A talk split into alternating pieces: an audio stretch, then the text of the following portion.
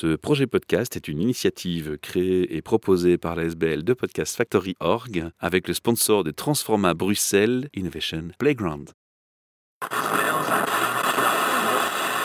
You're listening to the Podcast Factory. Bienvenue pour un nouvel épisode un peu plus calme de Midoricast, parce que je dis que plus calme, on est dans un salon avec des exposants, et habituellement c'est bruyant, mais là on est très matinal. Alors cet épisode Midoricast produit par deux Podcast Factory Org, notre SBL, se déroule en partenariat avec le salon Hope à Namur à l'Arsenal le 8 et 9 octobre, et si vous nous écoutez, on vous invite à y revenir l'année prochaine, parce que malheureusement ce podcast il sera publié après. Devant moi, j'ai Anne-Christine. Bonjour qui est exposante. Et le but de notre action aujourd'hui, c'est de vous mettre en valeur et de vous mettre en avant. Et on espère qu'on aura un maximum d'auditeurs qui vont euh, aller voir vos pages, votre site internet, liker, vous supporter. Parce que ce salon, il est dédié aux gens qui veulent changer le monde. Et je crois que j'ai en face de moi une personne qui veut changer le monde avec des valeurs et du sens. Alors on va en parler. Qui êtes-vous? Alors qui, c'est votre prénom, mais c'est aussi euh, qui vous représentez. Très bien. Bah, je m'appelle Anne-Christine Gouder. Je représente Wild and Run. Donc c'est une euh, petite entreprise que j'ai lancée il y a 4 ans je suis artisan en nutrition sportive et mon objectif pour changer le monde, c'est d'apporter en fait euh, des nutriments et une alimentation saine qui est d'origine naturelle. J'ai envie de vous poser la question de l'étincelle. C'est le moment clé où on se dit tiens, je constate qu'il y a un besoin, il y a un truc qui va pas, et moi je veux mettre ma pierre à l'édifice. C'était il y a 4 ans, mais c'était comment? Qu'est-ce qui s'est passé? C'était en 2014, l'étincelle, elle a eu lieu sur moi au sommet d'un sommet suisse sur la ligne Horn. Vous faites de l'escalade C'est de la montagne avec euh, crampons, donc on était euh, là en cordée avec un guide ce jour-là. Et donc au sommet de cette montagne suisse, on avait grimpé, on était assez fatigué parce que le sommet est à plus de 4000 mètres. Euh, c'était le premier sommet de 4000 pour ma fille qui avait 10 ans à l'époque. Et en fait, on a un peu sous-estimé euh, la quantité d'énergie qu'il allait nous falloir. Donc à l'aller, on a eu euh, assez d'énergie et de nourriture. Mais par contre, pour la redescente, euh, les choses se sont compliquées. C'est paradoxal en plus, parce que la descente, en général, c'est plus facile, dit-on, ou c'est faux? Eh bien, c'est faux, parce qu'en fait, quand on est à crampons, encordé, il y a des crevasses, il y a des petits trous, donc il faut redescendre d'une certaine façon, façon un petit peu chamois, donc en sautant pour donc c'est autant énergivore que la montée. C'est hyper énergivore, c'est même plus énergivore, et donc je me suis fait avoir. En fait, j'étais sujette à l'époque euh, à pas mal d'hypoglycémie. Et j'ai eu l'hypoglycémie de ma vie. Donc, euh, je suis allée dans tous les sens au niveau euh, voilà, de cette perte en énergie. Et je me suis promis dans cette descente de ne plus jamais subir cette hypoglycémie euh, de ma vie. C'est marquant à ce point C'est marquant à ce point-là, oui, oui, franchement, on se sent vraiment partir, on se sent très mal. Et il faut vraiment, c'est une lutte contre soi en fait. C'est vraiment très particulier. Et donc cette promesse, je me la suis tenue. Donc j'ai commencé à me renseigner sur euh, l'alimentation saine, la nutrition. Je suis ingénieur agronome de formation. Ah, il y a un petit bagage quand même J'avais un petit bagage. À l'époque, je travaillais pour l'industrie alimentaire et donc euh, j'avais euh, toute cette connexion, cette connaissance scientifique pour pouvoir vraiment bien me former.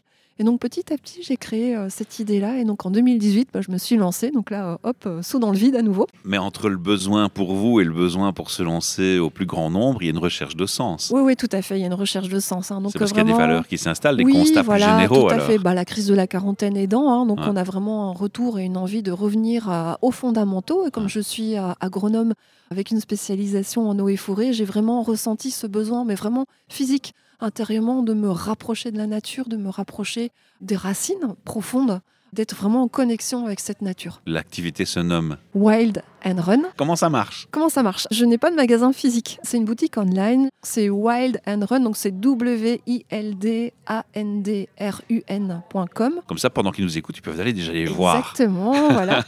Sur les réseaux sociaux, c'est exactement la même chose. Donc euh, Wild and Run, donc vraiment développé pour pouvoir me trouver sur Facebook, Instagram. Super. Et donc boutique en ligne. Je travaille en fait chaque semaine à la commande, donc je n'ai pas de stock donc les produits sont toujours frais, sont fabriqués comme vous le feriez dans votre cuisine. Évidemment, le processus est un petit peu plus optimisé. Mais c'est pas une alimentation transformée grande surface. On ah est dans l'artisanat. C'est de l'artisanat pur et dur, exactement. Donc en fait, ce qui me différencie, je dirais, de l'industriel, c'est vraiment la sélection des ingrédients. Donc je vais au plus proche euh, du producteur. Alors parfois, c'est des producteurs du sud, évidemment, mais ça reste du circuit court parce que je veille à justement vérifier comment est-ce que ces ingrédients sont produits, s'ils sont bien naturels, s'ils sont pas traités après, comment est-ce qu'ils sont acheminés? Est-ce qu'il y a un label bio pour autant ou pas Alors les ingrédients sont bio effectivement, mais moi je ne peux pas me l'offrir. Voilà, ça coûte trop cher, donc il y a cette distinction là. Mais tous les ingrédients sont bio, et la plupart sont équitables aussi. Et de préférence locale. Local, euh, oui, sauf que les dates Malheureusement, ça, non, non, ça ne se cultive pas encore en Belgique. On va, pas encore avoir des notes coco belges, on n'est pas près de l'avoir. Hein, c'est du circuit court, c'est-à-dire que j'essaye voilà, d'acheter au plus proche du producteur ou en tout cas de passer par une coopérative qui rassemble tous ces producteurs-là. Et une réflexion, j'imagine, consciente aussi sur comment est-ce que c'est cultivé, qu'on ne fait pas travailler des enfants, des choses comme ça. Quoi. Voilà. Mm. Et surtout, c'est rémunéré au prix juste. Donc ça, c'est important pour moi de pouvoir voilà, remonter le juste prix auprès de ces cultivateurs et producteurs qui le méritent. Si moi, je suis agriculteur, je cultive mes courgettes dans la région Flandre, et je vais aller vous voir et vous proposer mes courgettes à vendre ou mes fraises ou mes noix, oui. je peux. Bien sûr, bien sûr. Alors évidemment, Donc, les, les clients peuvent vous contacter pour acheter des plats, oui. mais aussi les producteurs peuvent vous contacter, vous dire ben moi je produis euh, tel légume, euh, tel fruit de saison. Ou... Je vais vous donner deux exemples. Hier j'étais approché par un agriculteur qui souhaite en fait euh, se lancer dans un certain ingrédient. Alors, je vais pas le dire parce qu'il ne s'est pas encore lancé. Donc par contre voilà, il est venu me voir, il m'a dit est-ce que ça vous intéresse? Et donc je lui dit clairement oui, ça m'intéresse, surtout si vous êtes en bio. Donc ça ça m'intéresse effectivement. Il rentre dans votre catégorie. Oui, parce qu'au plus c'est proche et au plus c'est intéressant pour moi. Donc vraiment le local. alors quand on peut collaborer avec des wallons des Belges, des Français, c'est vraiment très chouette. Mais il faut voilà, essayer de développer ce réseau effectivement de fournisseurs. Et le deuxième exemple, j'ai ici au salon Hope à ma gauche, en fait, une petite dame qui fait ses propres tisanes avec des plantes médicinales, vu, ça des sent fleurs. super bon quand on ça passe sent là. Super Oh. bon. Elle travaille vraiment bien. On a un petit peu papoté hier entre deux clients. Voilà comment est-ce que ça se passe. Et donc j'ai pu m'assurer de la qualité qu'elle proposait. Et ça serait pour moi excellent de pouvoir intégrer à l'avenir certaines plantes dans mes bars ou faire des lots spéciaux avec ces fleurs, avec des choses comme ça. Et donc vous voyez, ce salon en fait permet aussi, euh, ben, évidemment, de faire sa publicité par rapport aux consommateurs, aux sportifs, mais aussi d'identifier des fournisseurs et de pouvoir éventuellement commencer des collaborations de cette façon-là. J'aime bien que vous mettiez ce point en avant parce que beaucoup de gens tentent à, parfois oublier en tant qu'exposant qu'en fait un salon c'est pas seulement rencontrer les gens, les citoyens, c'est aussi euh, créer des synergies, des partenariats, des collaborations et c'est riche et ça vaut euh, tout autant que de rencontrer 1000 citoyens sur sa journée quoi. Ça n'a pas de prix quoi. En particulier le salon Hope, le salon Hope est vraiment particulier, il y a une empreinte, il y a une, il y a une âme. Il y a une âme qui Ah, ça, n'existe je peux témoigner. nulle Je découvre, c'est la première fois pour moi, mais je confirme Oui. totalement ce que vous dites. je confirme tant totalement aussi vos bien propos. que l'organisation avec Adélaïde, qu'au niveau des exposants, que des clients, on est dans un autre monde, On effectivement. va se revoir chaque année, Ah, de toute super, façon, je j'espère. hein. Vous avez mentionné quand même un mot-clé qui est important. Vous avez mentionné sportif. Oui. Vous vous dédicacez aux sportifs ou vous laissez ouvert la porte sur d'autres? Je laisse ouvert la porte à tout le monde, bien sûr. En fait, ma clientèle cible, c'est bien sûr le sportif et le sportif d'endurance. Donc, ce sont des personnes qui font du sport, euh, soit euh, un certain nombre d'heures par semaine, soit qui partent sur des événements d'un certain nombre d'heures. Donc, on parle de trail, on parle d'ultracyclisme, on parle voilà d'activités absolument euh, fantastiques qui se font euh, vraiment à la Ou comme nos voisins de Discoverend voilà, je les découvre, je vois effectivement voilà donc des gens qui ont besoin d'énergie pour pouvoir euh, accomplir l'effort physique. des forces physiques, mais sur la longueur. Donc en fait, la barre que je propose par défaut, elle a cette particularité d'aider, donc d'apporter de l'énergie à très court terme, mais aussi sur le long terme. Donc euh, la formulation est faite pour justement accompagner ces sportifs d'endurance dans la longueur. Alors si je vous ai bien écouté, il s'agit de bars que je vais acheter pour me nourrir Oui. dans l'effort sportif. Tout à fait. On ne parle pas ici d'un restaurant avec des petits plats emportés. Non, non, pas du tout. Ah, ouais, on va quand donc, même être précis parce oui, que c'est vrai qu'avec tout ce qu'on raconte depuis le début, on donne l'appétit aux gens et ils pourraient dire je vais chercher ma lasagne chez vous. Ben non, Non, pas non, de chance. non, non. En fait, je On va propose peut-être préciser justement la catégorie de produits maintenant. tout à fait. C'est important. Mon cœur de métier, c'est la fabrication de barres sportives, hein, qu'on appelle de façon générale des barres énergétiques. Voilà. Mais voilà, je préfère dire barres pour sportifs ou barres nutritives. Ce sont des barres de 30 grammes. Et à côté, je propose donc avec la même formulation de 10 ingrédients, plus une saveur, plus du chocolat éventuellement, je propose en fait des formats gâteaux en 60 grammes. Donc ça, c'est beaucoup plus régressif et beaucoup plus gourmand. C'est pas uniquement un dédié aux sportifs. non plus. hein. Non, non, voilà. Et en fait, la petite particularité du gâteau, c'est qu'il y a une croûte en chocolat qui est craquante. Arrêtez, Euh. vous me donnez faim. Je dois faire attention à ma ligne et vous êtes en train de me donner faim. C'est pas sympa. hein. C'est un chocolat qui est bean to bar, qui est belge, qui est bio, qui vient d'un artisan de la région de Liège, euh, qui travaille vraiment bien. Donc, il, il travaille vraiment les fèves de cacao, il les concasse, il les torréfie lui-même. Donc, c'est vraiment à petite échelle aussi.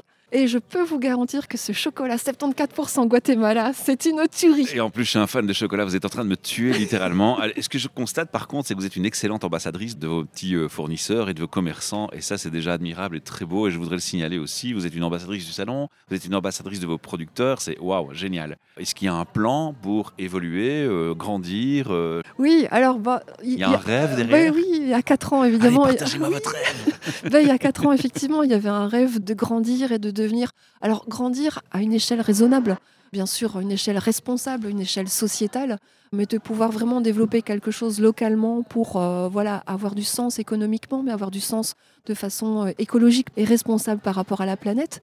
Après, on a un ami qui s'appelle la coronavirus, qui s'est implanté depuis deux ans et que maintenant on rajoute à ça euh, la conjoncture économique. Donc sur quatre années d'existence, trois années de crise, ça fait beaucoup. Donc c'est assez compliqué pour euh, se développer, avoir les ambitions du début. Mais néanmoins, je vais revenir par rapport à tous les exposants qui sont ici. Je pense qu'on est dans la même merde. Et donc on a cette volonté de s'entraider et de vraiment de trouver des solutions et d'être en réflexion complète pour essayer bah, de faire évoluer le business plan. Donc on garde la patate, même si euh, parfois on a des gros coups de mou et des gros coups de déprime. Mais il faut vraiment rester euh, positif et essayer de trouver des solutions ensemble. Parce que je suis certaine que la solution, elle est ici dans le salon, parmi nous, par rapport à ce monde de demain qu'on est en train de construire. Il y a plein d'initiatives fantastiques, ça je vous rejoins totalement. Vous avez dit, c'est en ligne que je vends, mais on va en dire un petit peu plus. Vous êtes dans quelle région euh, Dans quel coin je pourrais vous croiser au hasard d'une rencontre? Donc, je suis sérousienne de cœur. J'habite, euh, donc c'est un petit village à Sérou, dans la commune d'Otigny-Louvain-la-Neuve. J'habite depuis 22 ans. C'est vraiment un petit village que j'aime beaucoup parce qu'il est euh, vraiment très caractéristique de ce côté rural. Mais par contre, je n'ai pas mes ateliers à Sérou. Ils sont le long de l'E411, sortie 4 à Rosière. Et d'ailleurs, ah j'invite vos auditeurs à venir me voir le dimanche 20 novembre entre 11h et 16h. C'est une journée portes ouvertes dans le cadre de la journée des artisans. Et donc ce jour-là, j'ouvre mes portes et donc les gens vont pouvoir me voir travailler avec la charlotte sur la tête, oh. déguster tous les produits et voir aussi mes ingrédients puisque c'est surtout sur la qualité des ingrédients que je travaille. Ça, on a bien compris. Vous m'avez donné juste envie de dévorer vos barres de chocolat. Mais bon, ça, je ne vais pas trop m'acharder là-dessus. Ce qui est certain, c'est que j'ai beaucoup euh, apprécié de parler, d'échanger avec vous. Ce qu'il est important aussi à signaler à nos auditeurs, c'est qu'ils peuvent vous laisser un message vocal sur le podcast et que si on reçoit un message vocal pour vous, on vous le transmettra.